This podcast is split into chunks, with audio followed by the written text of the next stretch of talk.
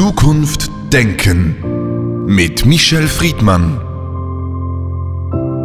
Heute mit einem Zitat von Jorge Bucay.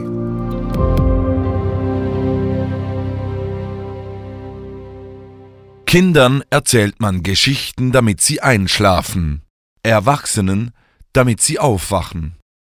Michel Friedmann, Geschichten und Erzählungen sind wesentlicher Bestandteil unseres Alltags, unseres menschlichen Lebens, die Art und Weise, wie wir aufwachsen. Welche Rolle haben bei Ihnen Geschichten und Erzählungen gespielt? Haben Ihre Eltern Sie abends ins Bett gebracht und Geschichten erzählt? Geschichten sind die Voraussetzung, um die Einsamkeit zu überwinden. Ohne Erzählungen, ohne Geschichten, die man Menschen erzählt, die man von Menschen hört, ist man ein isoliertes, einsames Wesen. Und natürlich äh, war auch in meiner Kindheit eines der Begegnungen, die ich mit meinen Eltern hatte, der Augenblick, wo sie mir Geschichten erzählten. Und mit dieser Verbundenheit, dass sich mehrere Menschen, mindestens zwei, Geschichten erzählen, bauen sich Brücken auf, bauen sich Stabilisierungsmomente auf. Die Erzählung über andere, und das sind ja auch Märchen, sind ja letztendlich nichts anderes als Erfahrung und Handlungsanweisungen. Und je erschreckender sie am Anfang erzählt werden, vor allen Dingen Kindern, desto mehr wird durch die Geschichtenerzählung beim Empfänger etwas hervorgerufen, Gefühle werden verarbeitet in einem geschützten Raum. So wäre das Idealbild, wenn Eltern ihren Kindern etwas erzählen. Es ist eine Vorbereitung auf das, was auf uns Menschen zukommt und es ist immer auch eine Nachbereitung, was Menschen alles erlebt haben. Sie haben sehr schön dargestellt, wie Geschichten prägen und auch Auswirkungen haben auf die Entwicklung eines Menschen. Wir leben ja in einer medialen Gesellschaft, in der Geschichte eine sehr große Rolle spielt, im Fernsehen, in Büchern und so weiter. Das ist Teil unserer Kultur. Wie sehr ist die Erzählung, die die Wahrheit oder die Realität darzustellen versucht, relevant für die Wirklichkeit letztlich? Es würde heute keine Menschheit mehr geben, wenn Menschen sich nicht seit jeher, auch ohne soziale Medien, vor der digitalen Zeit, übrigens auch vor dem Buchdruck, Geschichten hätten erzählen können. Sie sind immer auch Erfahrungswerte, auch schon vor tausenden Jahren haben Menschen sich ausgetauscht und dadurch unter Umständen jemanden geschützt in dieselbe Todesfalle zu laufen wie der eine oder der andere schon vor 50 Jahren. Das heißt, das Geschichtenerzählen ist existenzielle Voraussetzung und Menschen nicht nur, weil sie Klatsch und Tratsch lieben, sondern weil sie nur, indem sie sich austauschen, Erfahrungen, Gefühle, Reflexionen miteinander teilen, sind in der Lage zu überleben. Und alleine, dass ich jemanden ansprechen kann, der mir dann eine Geschichte erzählt, wie ich den Nagel an die Wand hänge, ohne mir meinen Daumen damit zu vernichten, ist eine wichtige Erfahrung, die übertragen werden muss. Das ist mir insofern wichtig, weil die Grundidee, dass wir uns permanent Geschichten erzählen, übrigens wir beide reden jetzt auch nur über Geschichten, die wir äh, austauschen, ist an sich eine der fundamentalen Menschheitserfahrungen. Richtig ist aber ihr kritischer Blick, dass die Geschichten, die wir uns gegenseitig erzählen, vor allen Dingen Geschichten aus der Vergangenheit, in einer Subjektivierung, auch in einer Einordnung Geschichten sein können, die so nie stattgefunden haben, die bewusst gelogen sind oder die wir uns schön oder schwarz gefärbt haben. Deswegen Vorsicht, wenn wir uns Geschichten aus der Geschichte erzählen. Wir kennen das aus Geschichtsbüchern unterschiedlicher Länder, die ähnliche Sachverhalte ganz anders beschreiben, weil die Perspektiven des Erlebens derselben Geschichte ganz unterschiedlich sind. Ein wunderbarer Film, Die Sieben Samurai, beschreibt das in einer grandiosen Einmaligkeit, wo dieselbe Handlung aus den unterschiedlichen Perspektiven für den jetzt Zuschauer und die Zuschauerin deutlich macht, nein, es gab anscheinend mehrere Geschichten und nicht nur die eine.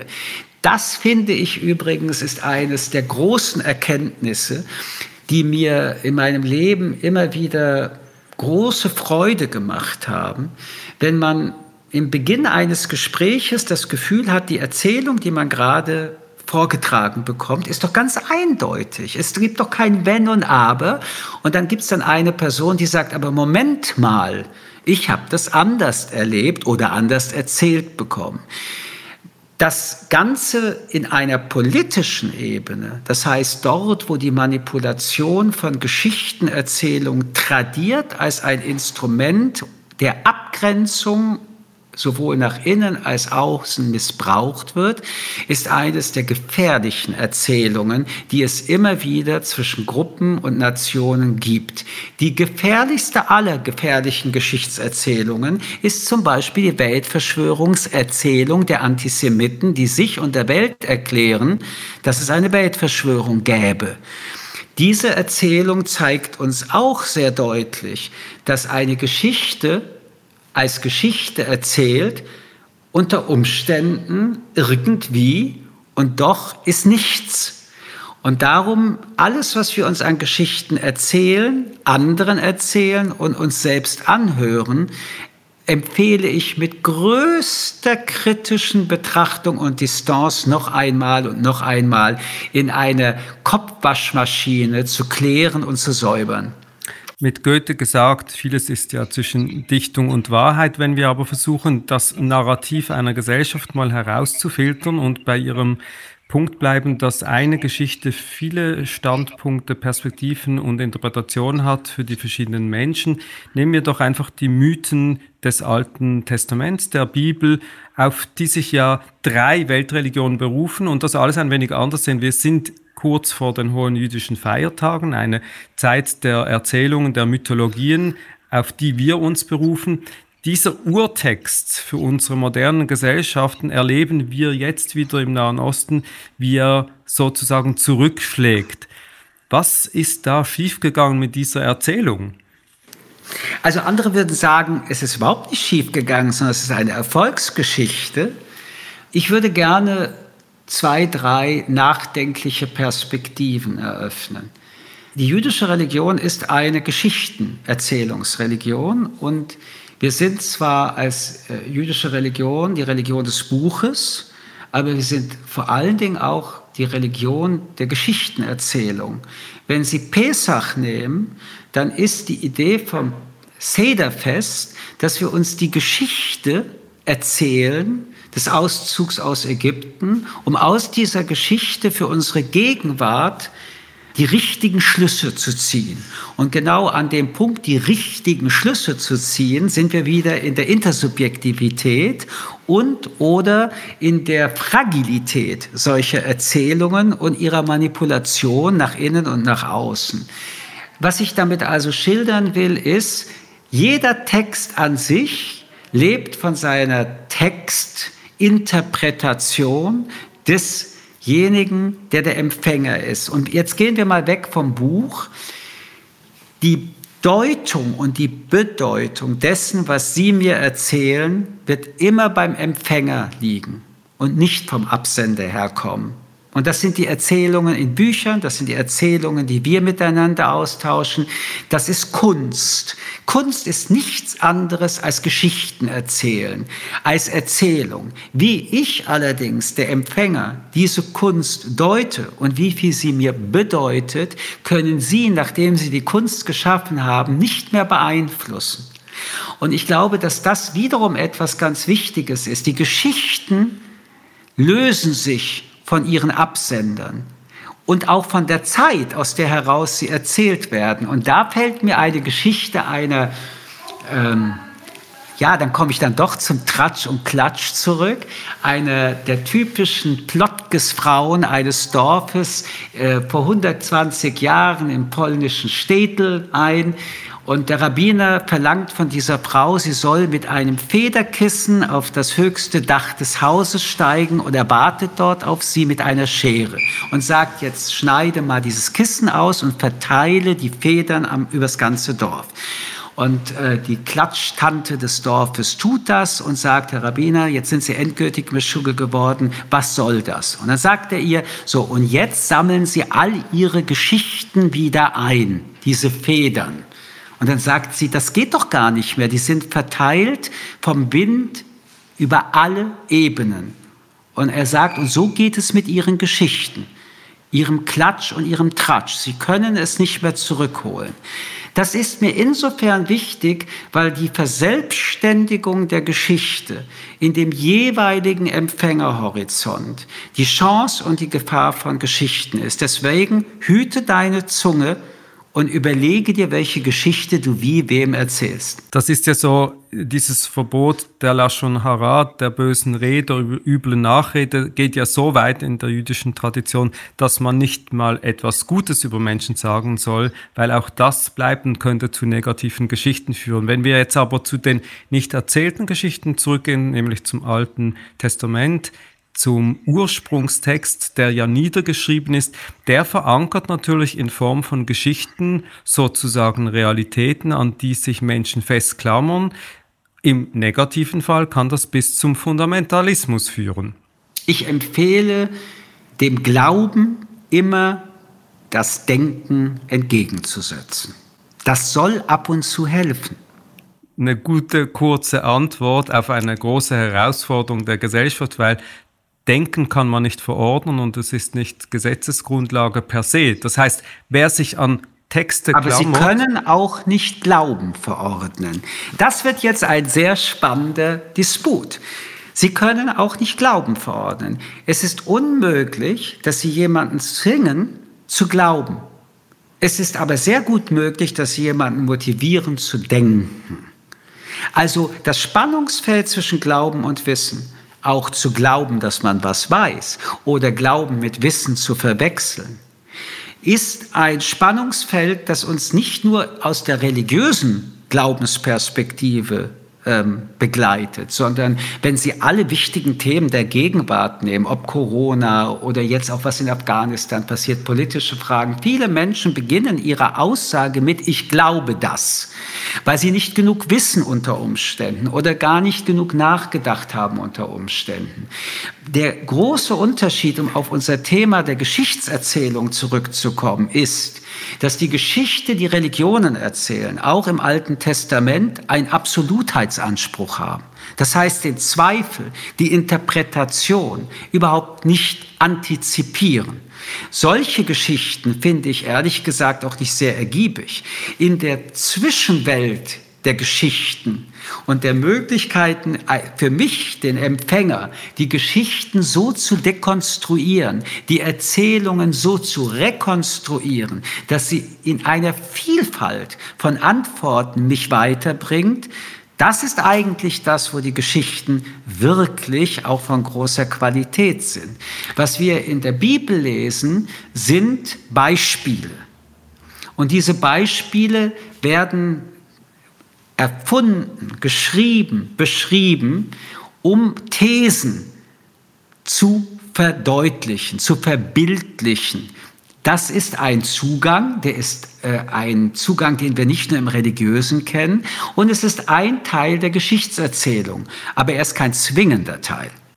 Wir haben leider nicht mal einen Disput, sondern Übereinstimmung. Was ich aber sagen wollte und zur Diskussion stellen möchte, ist, wenn wir es jetzt vom Glauben lösen, der Impact von Mythen in unserer Gesellschaft ist sehr hoch und diese Mythen sind oft sehr viel stärker als das Denken, das man ihnen entgegensetzt oder alles, was man an Zweifel einbringen könnte. Und dagegen anzukämpfen, ist natürlich schwierig. Und wir sind jetzt in dieser Zeit im jüdischen Alltag der Mythen, der wir stehen vor dem hohen Gericht. Es ist die Zeit, äh, wo man ins gute oder schlechte Buch eingetragen wird. Wenn man das weiterzieht auf andere Mythen in unserer Gesellschaft, das ist doch sehr prägend und über diese hinwegzukommen ist oft nicht so einfach. Sie haben in allem Recht. Aber was heißt das, Sie haben in allem Recht? Diejenigen, die glauben, haben damit nicht die Schwierigkeit, die Sie beschreiben. Diejenigen, die nicht glauben, zum Beispiel an das Gericht in ein gutes Quittel oder in einen schlechten Quittel, also in die Eintragung fürs nächste Jahr, haben eigentlich auch kein Problem. Die Geschichte, die in dieser Geschichte steckt, ist, tue Gutes und du wirst belohnt. Das ist ein Motivationsmotor, den wir auch in der weltlichen Welt reproduzieren. Du tust etwas Verbotenes und du wirst bestraft. In dem Fall nicht von Gott, sondern unter Umständen von einem weltlichen Gericht. Und wenn nicht von einem weltlichen Gericht, dann unter Umständen von deiner Umgebung, die deine Verhaltensweise sanktioniert. Wir kommen aber aus der Geschichten- und Erzählungsperspektive. Und es ist notwendig, und das ist ja die Voraussetzung dessen, worüber wir reden, es ist notwendig, dass wir uns diese Geschichten erzählen und uns dazu dann befinden. Je mehr Geschichten mir erzählt werden und ich erzähle, ob ich sie lesen kann, ob ich sie im Kino sehe, ob ich sie als ein wunderbare Skulptur erfahre, je mehr ich hinterfragt werde, irritiert werde, weil Geschichten meine Geschichte in Zweifel stellen oder ich merke, dass ihre Geschichte einfach spannender ist als meine Geschichte und mich frage, warum habe ich nicht so eine Geschichte. Und dann sie überhaupt nicht beneide um die Geschichte, die sie mir erzählen über ihre Geschichte und ihr Leben und, und, und. Ich könnte das unendlich fortsetzen. Je mehr davon in mein Leben fließt, desto bereicherter bin ich, um überhaupt zu verstehen, was für eine Geschichte kann ich Ihnen erzählen. Denn Geschichten erzählen ist eben nicht nur Handlungserzählung, es ist auch Gefühlserzählung, Reflexionserzählung und uns berühren Geschichten. Warum? Weil wir dann doch als Menschen, egal wo wir leben, wo wir herkommen, woran wir glauben, darauf angewiesen sind, Dinge zu hören, die mir widerfahren sind, mir widerfahren können und merken, dass ich in dieser Welt nicht alleine bin. Wenn ich Geschichten von Menschen höre, dann bin ich in Gesellschaft, in guter in der Regel.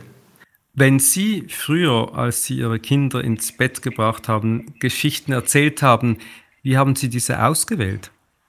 Also für die ausgewählten Geschichten war meist meine Frau zuständig, weil ich leider als Kind von meinen Eltern auch nicht die klassischen Gutnacht-Geschichten, die seit hunderten Jahren oder wenigen Jahren immer wieder als Bücher erschienen sind, erzählt bekommen habe.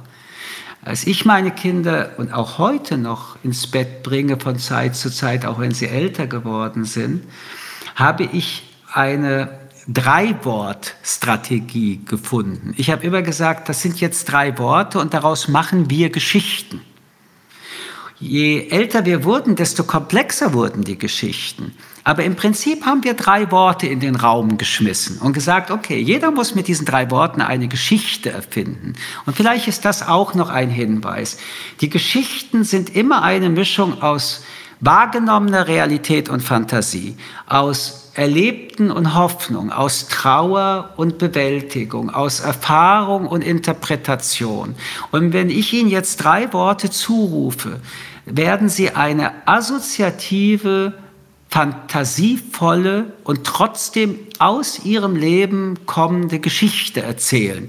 Und darauf war ich immer am neugierigsten. Das dürfen Sie aber Kindern nicht weitererzählen, weil sie dann doch sehr viel erzählt haben, was an diesem Tag sie bewegt hat. Die drei Worte wurden dann für sie der Anlass, um mir etwas zu erzählen, dabei haben sie es gar nicht gemerkt. Und das ist aber auch das Schöne, wenn wir uns Geschichten erzählen. Wir glauben, wenn wir anfangen, uns die Geschichten über uns zu erzählen, dass wir das im Griff haben.